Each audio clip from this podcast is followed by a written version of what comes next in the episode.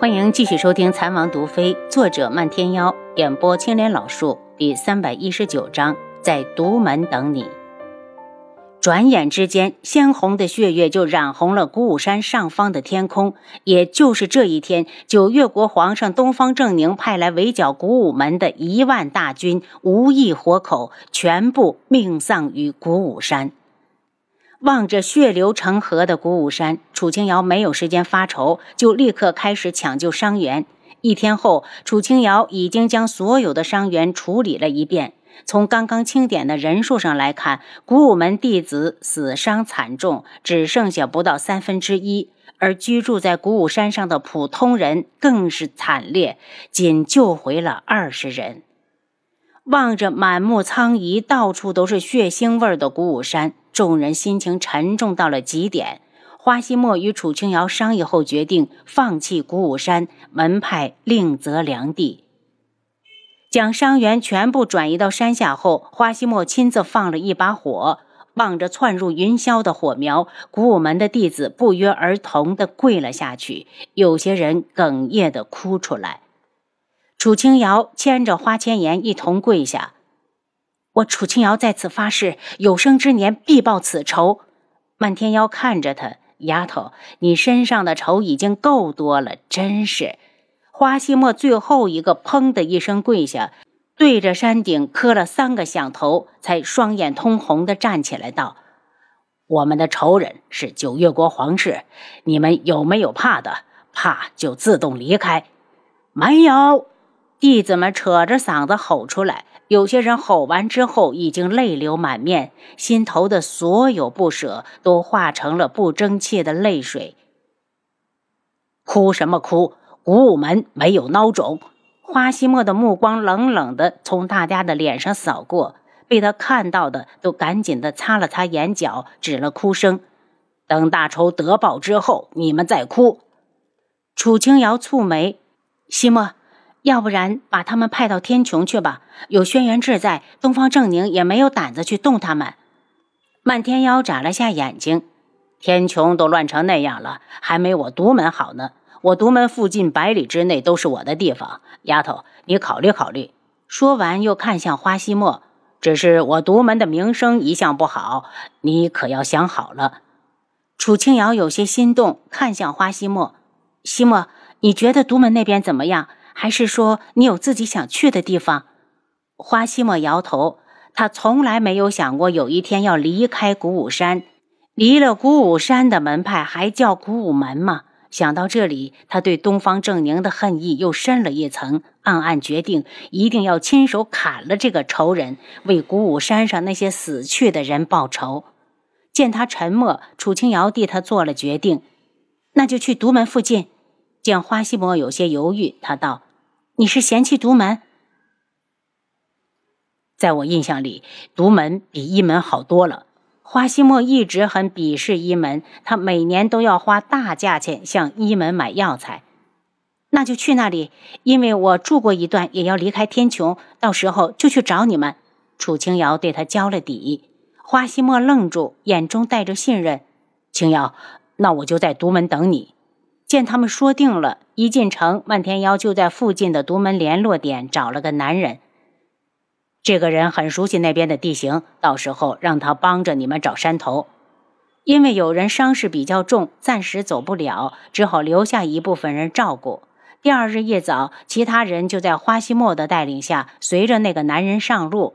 当大家即将出城时，东方顺出现在城门口。他越过众人，目光直接看向花千颜。当看到他受伤的手臂，担心的从马上跳下来：“妍儿。”你受伤了，花千颜冷笑：“东方帅，你是来看我没死吗？很抱歉让你失望了，我还活着。”东方顺脸色一白，痛苦地看着他。他都不记得有多久没看到他了，只记得心心念念、日夜思念的全是他。颜月死了，他已经够痛苦，却从未想过要报复古武门。他不是是分不分的人。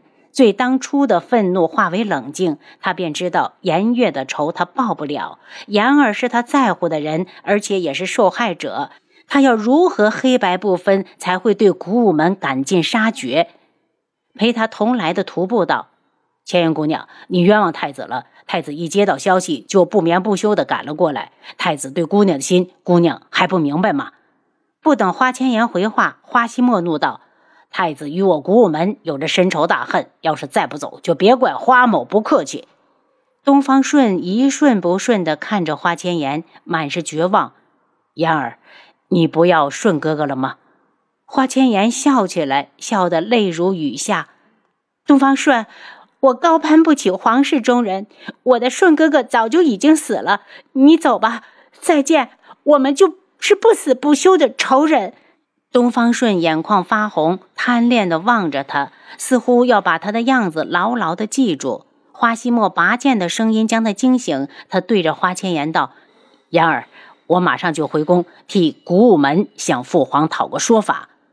漫天妖不屑地笑起来：“东方顺，不是有句老话叫‘父债子偿’吗？你这辈子都休想和东方正宁划清关系。给他捎句话，以后古武门我漫天妖罩着，要是他再敢找麻烦，我就毒光你整个九月国。”漫天妖，没你的事。你，东方顺有些失控，不等他说完，徒步就抢着道。太子，既然千言姑娘没事，我们还是先回去。然后用极低的声音道：“太子，既然古武门和独门如此亲近，不宜再得罪漫天妖了。”东方顺无奈的点头，上马后又看了眼花千颜。花千颜懂他在和自己说对不起，可对不起有什么用？古武山毁了，那么多人的命没了，只是一句对不起就能把这一切都抹去了吗？他心如刀绞，他以为他和东方顺就算不能在一起，也不会成为彼此的仇人，因为那是他的顺哥哥呀，怎么会忍心伤害他？可事实告诉他，顺哥哥不会，其他人会。和古武门那么多人命相比，那个宁愿自己死也要推开他的男子，显得那么苍白。他苦笑，这都是命。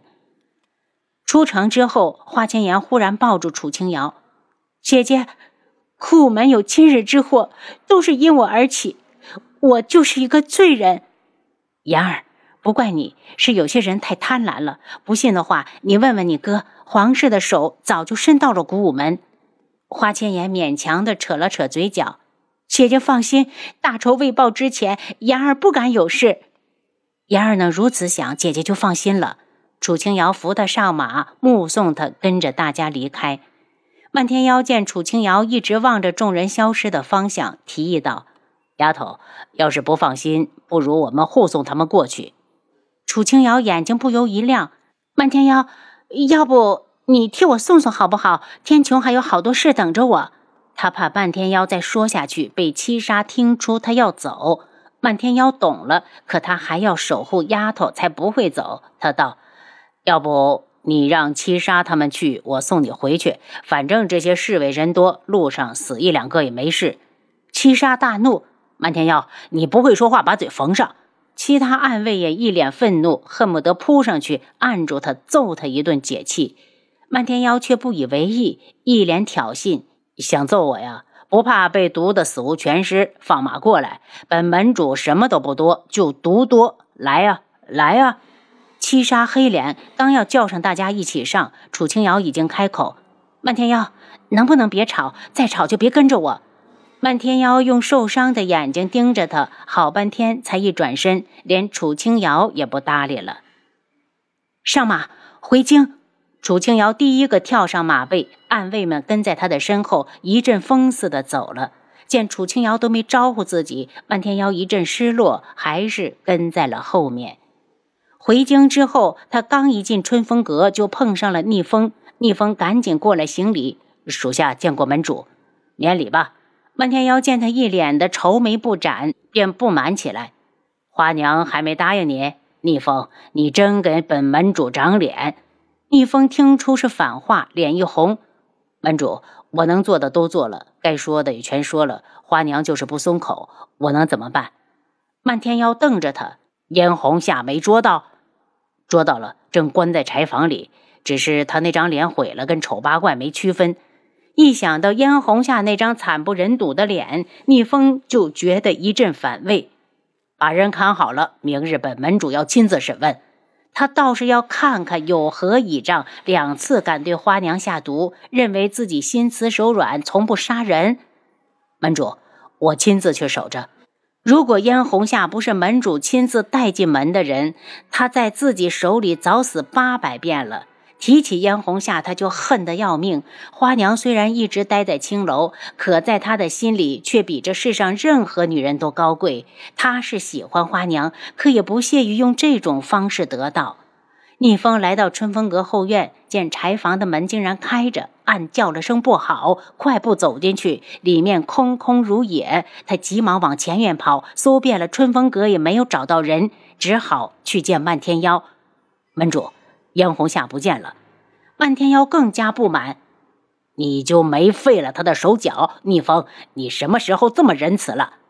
门主，是我错了，我只废了他一只手，早知道就该直接打死。逆风后悔不已。嫣红下那个女人，因为门主一直对花娘怀恨在心，她一日不死，花娘就随时都有危险。您刚才收听的是《蚕王毒妃》，作者漫天妖，演播青莲老树。